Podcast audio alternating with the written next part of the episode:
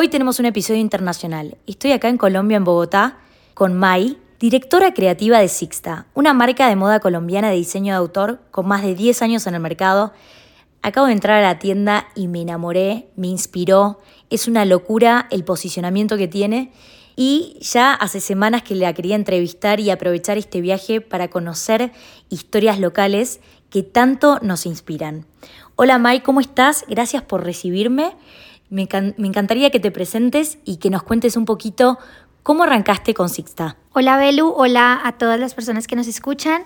Eh, bueno, soy Mayra, me pueden decir May. Eh, Sixta nació hace, como dice Belu, en el 2011. Nace como por una necesidad principal y tuve que salir, salir de mi zona de confort porque yo quería estudiar diseño de moda y en ese momento mis papás estaban pasando por una crisis económica. Así que la carrera es cara, digamos que mantenerse en la carrera pues es un poco costoso por los materiales, etcétera, y empezó con el nombre bajo el nombre de Jacinta. Siempre quisimos que la marca fuera muy local, o sea, que se resaltara demasiado de dónde venimos. Nosotros somos de Santander, de un municipio que se llama Girón. Eh, la fundamos junto con mi esposo, que es mi socio. Eh, así que al restaurante de mis tías, que es un restaurante en un pueblo chiquito, llegaba gente del campo y en esas llegó una señora que se llamaba Jacinta. Eh, vestida de forma muy particular y me encantó, me enamoré de ella y por eso el nombre era Jacinta. Empezamos vendiendo accesorios y al comienzo comprábamos y vendíamos ropa literal puerta por puerta con maletica en mano, mostrándoles a nuestras amigas, a nuestros familiares. A medida de que fui avanzando en la carrera y con el tiempo y aprendiendo sobre textiles, sobre patronaje, corte, confección, etcétera, empecé a hacer yo misma como mis propias piezas, que la verdad en esa época no eran la calidad que tienen ahorita, obviamente lo hacía yo con la experiencia que tenía. Y poco a poco así fuimos conociendo a diferentes personas, diferentes señoras. Siempre hemos querido trabajar de mano de mujeres, cabeza de familia. Eh, y eran como las personas que le hacían la ropa a mis tías. Entonces ellas me hacían caso, en, digamos, en mis locuras, que en esa época les llamaban. Y hacíamos prendas. Recuerdo que cuando empezamos hacíamos una única talla, porque era como la forma en la que, o sea, como no teníamos tanta, tanto dinero para invertir, entonces empezamos así y todo lo que vendíamos lo guardábamos, lo volvíamos a invertir y así fuimos creciendo y luego ya empezamos a hacer curvas completas, o sea, talla eh, S, M y L y hacer colecciones. O sea, a medida que fui como creciendo también en la carrera, aprendiendo sobre conceptualización de colecciones, eh, cómo armar una colección, cómo crear identidad de marca, eh, obviamente viendo referentes de todas partes del mundo que me inspiraban a mí y como tomando esas cosas que más nos gustaban fuimos fortaleciendo la marca. Bueno, ahora nos llamamos Sixta. Entonces, como en el 2000, que en el 2017, en el 2017 íbamos a hacer el registro de marca, que hay que hacer el registro de marca como nacional, no como para vender, sino es un registro de marca, pues, el nombre de la marca registrarlo.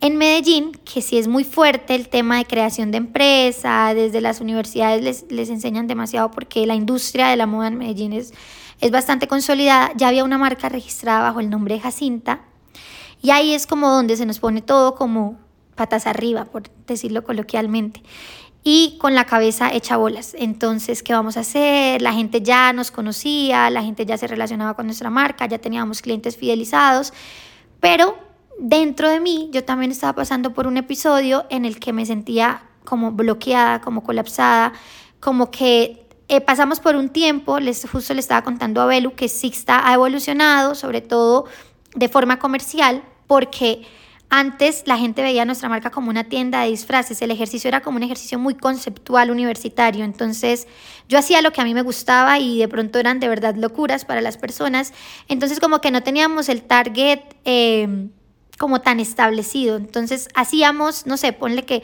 se están vendiendo los pantalones tipo culot negros. Entonces nosotros para poder mover la caja, porque ya teníamos gastos fijos de una tienda, personas a las cuales pues pagarles su nómina, entonces nosotros lo hacíamos y yo empecé a sentirme mal en mi ejercicio como diseñadora y a bloquearme y a colapsar. Entonces como que esta oportunidad del cambio del nombre fue perfecta para replantear la marca, volverla a conceptualizar, coger como los valores que más nos gustaban de lo que teníamos de Jacinta y crear Sixta, que también es el nombre de una mujer local. Buscamos en nuestras clientes como cómo se llaman tus abuelitas, tus tías, tus mamás, tu bisabuela. Y había un nombre muy característico que era Sixta y nos gustó porque también suena como a hermana, como cis de hermana, como... Eh, como esa hermandad que nosotros queríamos representar con la marca y bajo el empoderamiento femenino y la sororidad que siempre hemos querido, eh, como con la cual hemos querido acercarnos a nuestras consumidoras, así nace Sixta, y eh, todas nuestras colecciones están inspiradas en mujeres que hayan hecho cosas importantes y no cosas como muy conocidas, sino la idea es que pudiéramos ser nosotros de alguna forma un museo o una galería para que las personas conozcan esos nombres que están olvidados en el tiempo.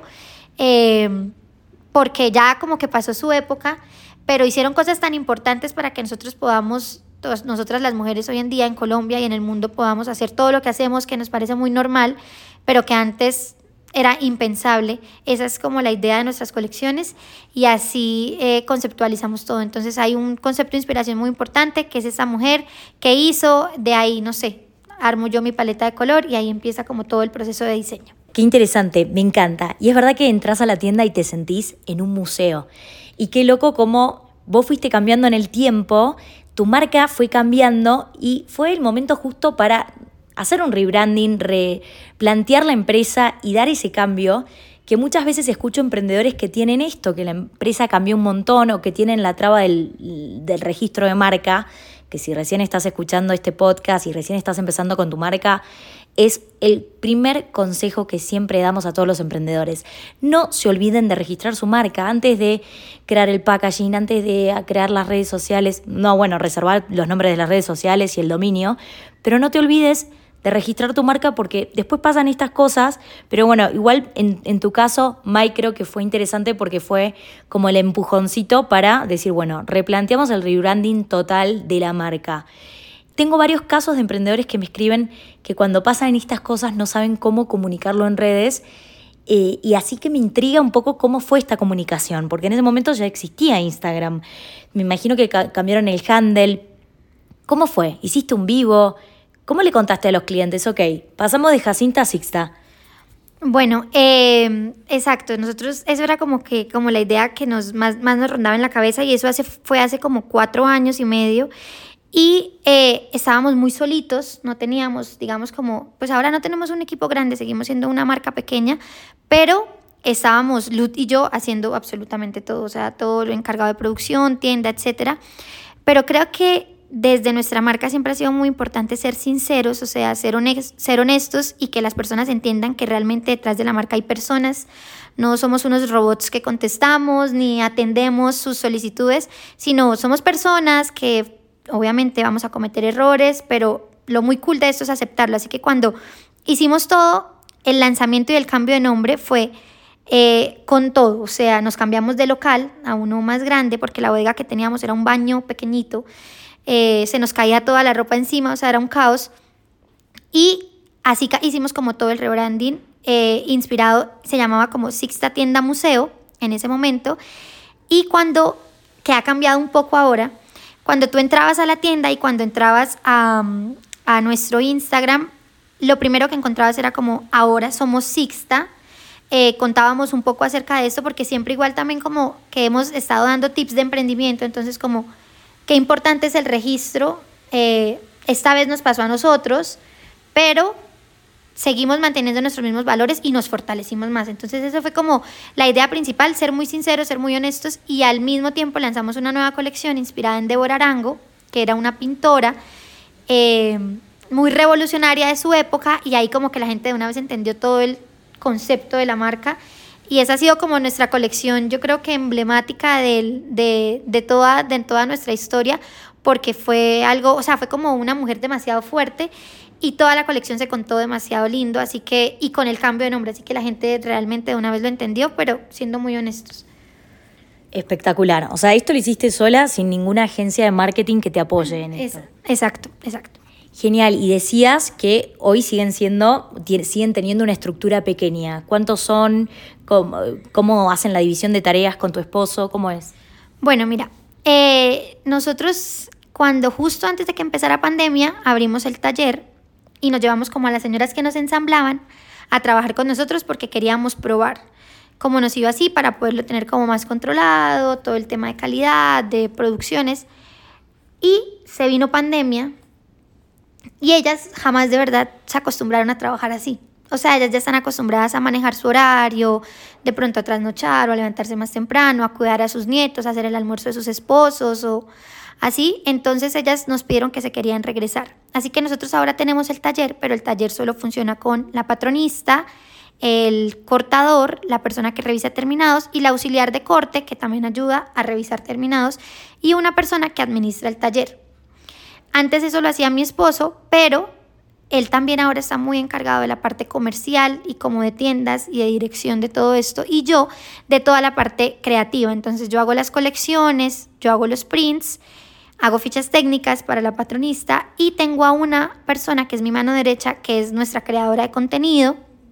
Ella crea contenido para redes sociales, pero también nos ayuda con todo el tema de editorial de fotos. Entonces ella eh, me ayuda, no sé, a cotizar las modelos, me ayuda eh, yo le digo como, mira Manu, quiero hacer estos outfits, eh, esto es lo que tengo pensado para las fotos, más o menos tengo eso, ya me hace como mood boards, como que me ayuda como a organizar ese tipo de cosas. Durante un tiempo tuvimos un auxiliar de diseño, que era, incluso fue una compañera mía en la universidad, pero sabes que como que al final no era tan rentable, o sea, como que nosotros queríamos crecer, de pronto eso también le puede pasar a muchas personas y uno cree que puede contratar a muchas personas, entonces ella era la que me hacía fichas, me hacía los mood boards, me buscaba la inspiración y yo ya hacía como un resumen y todo demás, pero no funcionaba para la marca tampoco. Entonces tenemos como este equipo detrás de y las chicas de la tienda, tenemos en Bucaramanga tenemos una administradora de la tienda, dos vendedoras, la persona que contesta eh, WhatsApp, Instagram y hace los empaques de los envíos. Y acá en la tienda de Bogotá también son dos chicas, una administradora y una chica que es como nuestra asesora comercial. Está bárbaro lo que decís de ir de a poco, ¿no? Escucho muchos casos de emprendedores que arrancan y se abren su tienda y dicen, bueno, me contrato a una chica que se encargue de marketing, una especialista en e-commerce, y todo eso no hace más que generarte altas barreras y a veces frustración porque llegar al punto de equilibrio resulta muy difícil o quizás llegas a una rentabilidad, pero mucho más pequeña. Entonces, empezar con pasos pequeños me parece como lo más inteligente y a veces también esas son las estructuras que funcionan. También tengo una amiga emprendedora que está hace como ocho años en el mercado y me decía, bueno, pero yo hago un montón de cosas, no sé si contratar más gente. Y yo le digo, pero si hoy te va bien y te manejas bien y tenés vida personal, porque obviamente si estás a cuatro manos que no te alcanza la vida y bueno, quizás ahí hay que replantearse si quizás, no, no, no sé si contratar, pero tercerizar, porque a veces esa también es una buena opción. Contratar un especialista en marketing digital que se ocupe, por ejemplo, de todo lo que uno quizás hoy no sabe, no tiene el tiempo, no tiene el know-how y sabes que podés pagarle a alguien y se puede ocupar y lo puede hacer bien. no tengo mucho conocimiento de cómo son los talleres en Colombia, recién mencionaste que ustedes tienen un taller propio pero acá también eh, trabajan solo con su taller propio o trabajan también con otros talleres, no, no sé, hacen el corte quizás en su taller y mandan los cortes a confección a otros talleres. Es difícil acá conseguir talleres en Colombia, eh, ¿no? Porque en Argentina es un gran desafío y es un activo que tienen los emprendedores, que no es que se pasan los talleres porque son valen oro, básicamente, que te cumplan, que tengan calidad. ¿Cómo es el, este tema en Colombia? Bueno, eh, nosotros lo que te decía, como siempre habíamos trabajado con talleres satélite, se llaman estas señoras que están como en sus casas, literal, son nuestro mayor tesoro. Mi esposo y yo nos íbamos caminando por todos los barrios que conocíamos de Girón, buscando personas que confeccionaran. Y aprendimos a tener un ojo, sobre todo por las mujeres que ensamblaban ropa infantil, porque la ropa infantil en Santander es demasiado fuerte, siempre han exportado un montón y los vestiditos de niña, estos clásicos que hacían estas señoras, están llenísimos de detalles. Entonces nosotros decíamos, si ellas pueden hacer un vestido en mini escala, con sesgos, con fruncidos, con bordados, con botonera, con un dobladillo especial, con alforzas, o sea, los vestidos tienen tantos detalles, obviamente nos van a poder hacer una camisa a nosotros, un vestido a nosotros, y además siempre les han pagado muy mal. Entonces, eh, ahí era como donde nosotros empezamos como a meternos poco a poco con estas personas y decirles como, eh, bueno, queremos mejorar su calidad de vida, que es como nuestro plan principal, como proyecto de vida, o sea, como mi proyecto de vida personal. Obviamente me encanta ser diseñadora, eh, trabajar en lo que me gusta, pero realmente nuestro proyecto de vida era poder ayudarle a muchas personas como a mejorar su calidad de vida o por lo menos a que trabajen pero puedan ser felices. Digamos que tenemos diferentes talleres satélite en diferentes barrios y lo que hacemos es que ya sabemos para qué es buena cada, cada persona. Entonces alguna persona nos hace en collarín, que lo dividimos así como o en, en, tipos de tela o en tipos de máquina. Entonces tejido de punto, que es como estas prendas que estiran un montón, como camisetas, como topsitos, eh, que se hacen con collarín y con fileteadora, y las que hacen tejido plano, que es como linos, algodones, drill, cositas así, y los que hacen denim, que son otros talleres, y los de denim son talleres como más organizados, más grandes. Eso ha sido un poquito difícil porque nosotros sí les hemos dicho a las señoras como, únanse de a dos o ayúdenos a buscar a otra persona porque les va a rendir mucho más si son dos personas por lo menos.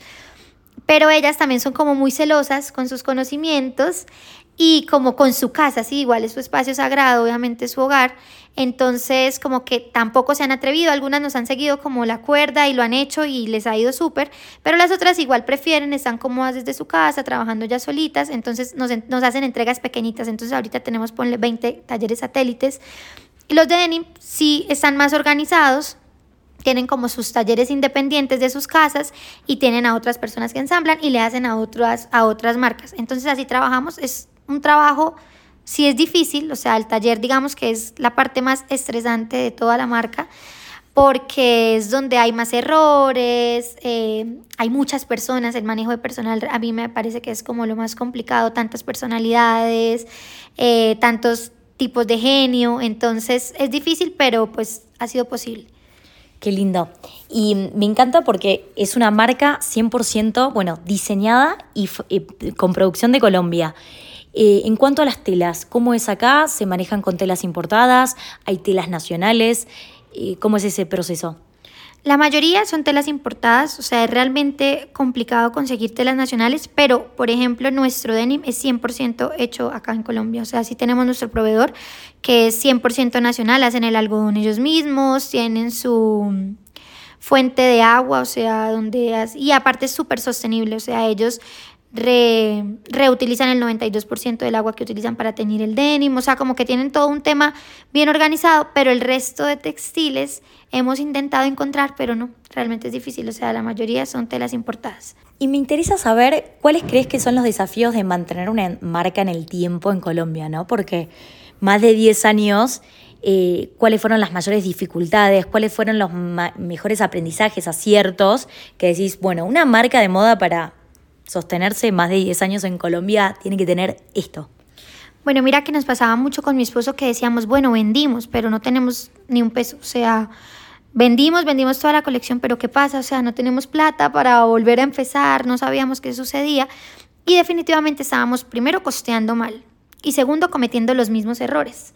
Entonces como que, claro, uno va avanzando con el, con el afán y como con el corre-corre diario y no se detiene a estructurar realmente qué es digamos, cuáles son tus históricos de ventas, qué realmente es lo que le gusta a las personas, eh, como analizar realmente, hacer una reintrospección de la marca y decir, esto no gusta, o sea, esto sí, eh, esto definitivamente comparado con las demás personas pues está barato, estamos haciendo mal los costos y eso nos sucedió en pandemia, como que nos encontramos tan libres de tiempo que dijimos, bueno, aprovechemos todo este tiempo que tenemos, no solo para lavar platos y cocinar, sino para replantear la marca porque pues no había nada abierto. Entonces ahí fue donde nos dimos cuenta que nuestros costos estaban súper mal, estábamos costeando muy mal, aunque nuestros precios son cercanos, no estábamos ganando nada, según también nuestros gastos fijos.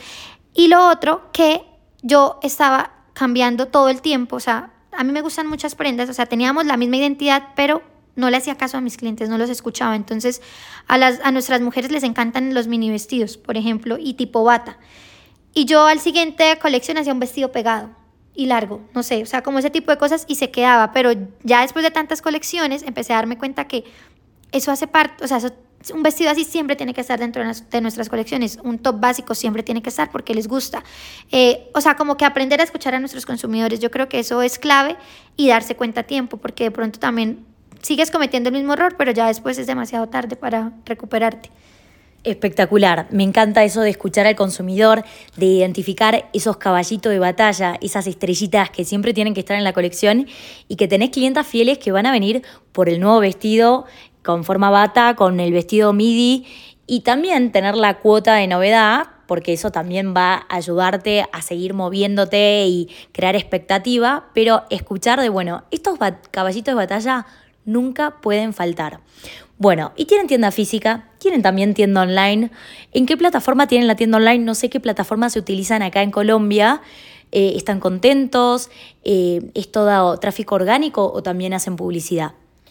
Bueno, ahí justo hoy estábamos hablando con mi esposo en cuanto a, a la publicidad, porque como sabes, Instagram es tan loco, o sea, su algoritmo está tan loco, como que sentimos que nos funciona, pero después nos deja de funcionar. Entonces estamos como terminando a aprender ahí, porque el tema de creación de contenido, a veces, y yo le decía, hace poco tuvimos una reunión con nuestra creadora de contenido, con mi esposo, con las chicas de la tienda, y les dije como, es que hacemos tanto contenido, todos los días hay un tema diferente, traemos a una chica diferente, mostramos el taller, mostramos no sé qué, bla, bla, bla. Y a veces satura mucho a los consumidores y lo otro, ese contenido se va, o sea, se a la, hay gente que, le, que se le queda, pero hay gente que también se cansa y como que se le va. Entonces yo decía, es más chévere que podamos pautar, porque para igual seguir manteniendo nuestras vistas activas, eh, las visitas de la página en donde tienen que estar. Y no nos esforzamos tanto por tanto contenido, sino lo hacemos muchísimo más de calidad, más pequeño, en fin. Entonces ahorita estamos con el tema de pauta. En tienda online tenemos, bueno, tenemos dos tiendas físicas en Bogotá, en la calle de los Anticuarios, en Bucaramanga, en Cabecera, se llama el sector. Y la tienda online la tenemos con Shopify, que la verdad nos encanta, o sea, nos muestra estadísticas, es súper organizado, el tema de los inventarios es lo máximo. Y ahorita íbamos a abrir una nueva aplicación de Shopify que es Mercados, porque queremos, o sea, llevamos ya de verdad bastante tiempo con el tema de hacer envíos internacionales, pero como nuestro inventario, o sea, aún sigue siendo pequeño y como que todavía no hemos logrado organizarlo de una manera óptima en la que podamos decir, dividimos ese inventario para web e internacional y este lo seguimos dejando en tienda, entonces por eso lo queríamos hacer con mercados que maneja solo inventario. Entonces como que estamos en este proceso, esperamos en dos meses ya poderlo tener listo para poder hacer envíos internacionales, pero Shopify nos ha funcionado perfecto. Espectacular. No, la verdad es que Shopify es muy bueno. Yo lo probé, lo manejé, me encantó, es muy fácil, tiene plantillas eh, súper customizables. Eh, en Argentina, bueno, tiene un tema con las integraciones, pero sé que en muchos países funciona excelente y en Europa, bueno, es como la plataforma líder de e-commerce. Bueno, y volviendo a Instagram, ¿cuál es el contenido hoy que les está funcionando más? ¿Y qué tip le darías a todos los emprendedores de moda? Bueno, sabes que igual como uno como marca, igual tiene como ese perfil aspiracional en Colombia nosotros queríamos ser como, claro, esa tienda de diseño eh, que igual es minimalista, que entonces bota algunas cositas, que la foto es súper profesional y el, la fuente así chiquita y demás. Y funciona, o sea, como que hace respirar el este, el, las historias, pero definitivamente a las personas les encanta ver personas hablando, ver personas poniéndose las prendas. Entonces tenemos ahí como un equilibrio, pero eso es como la, el, o sea, como lo más, lo que, su, su parte favorita, encontrarse a una mujer detrás de mostrándoles outfits, mostrándoles cómo combinar o también les gusta mucho cuando yo les cuento como mi día a día eh, detrás del taller, eh, cómo organizo una colección. A veces les hago ese tipo de contenido que lo he tenido un poco abandonado porque tengo dos hijas. Entonces como que cuando realmente digo, bueno, voy a hacer esto o voy guardando contenido que lo puedo soltar algún día, así como que lo voy haciendo y también les gusta mucho. Espectacular, Mai, me encantó. Bueno, gracias por compartirnos tu historia, por todos los consejos que compartiste hoy. Yo creo que la audiencia de Emprendas va a estar chocha y aparte es el primer episodio que hago de una marca colombiana, de una emprendedora colombiana, así que estoy feliz. ¿Cómo podemos cerrarlo? Eh, ¿Qué consejo le darías a todos los emprendedores que nos están escuchando hoy? Bueno, mira, yo creo que, y justo que ya estábamos escuchando otro podcast, y es como que uno se pone muchas trabas hasta que esté el momento perfecto, tengamos las cosas perfectas, el dinero. Y yo siento que lo más importante es realmente hacerle caso al corazón y a esas ganas que uno tiene y prender esa mechita chiquita y cuidarla y ser insistente. Y lo que yo decía, como escuchar esas cosas que te han funcionado y qué cosas no te han funcionado y analizar por qué no me funciona. Pero sobre todo es como, como hacerle caso a, a esas ganas que tú tienes y el, realmente el dinero, pues yo siento que al final hay muchos emprendedores que han empezado con muy poquito dinero y ahí están. Y hay otros que han empezado con mucho dinero y se caen. Así que al final a mí eso no me parece como un punto de partida más que como que hacer las cosas con mucho amor y con mucha intensidad. Gracias, Mai. Me encantó. Bueno, y para terminar, este episodio está auspiciado por AirTM, tu billetera en dólares digitales. Si vendes al exterior tus servicios, tus productos, cobras en PayPal, Pioneer, ¿no sabes cómo ingresar ese dinero al país? Con RTM podés ingresar tus dólares a tasa de mercado, nada de tasa oficial. Yo en la descripción de este episodio te voy a dejar los datos, así podés crear tu cuenta hoy en RTM. Es muy sencillo, es una plataforma segura y en simples pasos ya te la podés crear. Y también te voy a dejar el link de Sixta, acordate que hacen envíos internacionales pronto, no ahora. Y bueno, si vivís en Colombia ya puedes hacer tu pedido porque las tienen muchísimas prendas increíbles. Bueno, ese fue el episodio del día. Gracias a todos por escuchar. Chau, chau. Chao, gracias. Bienvenidos siempre. Emprendals es un podcast para emprendedores. Un podcast donde vas a escuchar historias inspiradoras y también episodios con herramientas de marketing digital para potenciar tu emprendimiento. Si te gustó el podcast, déjanos tus cinco estrellitas, así llegamos a más emprendedores como vos.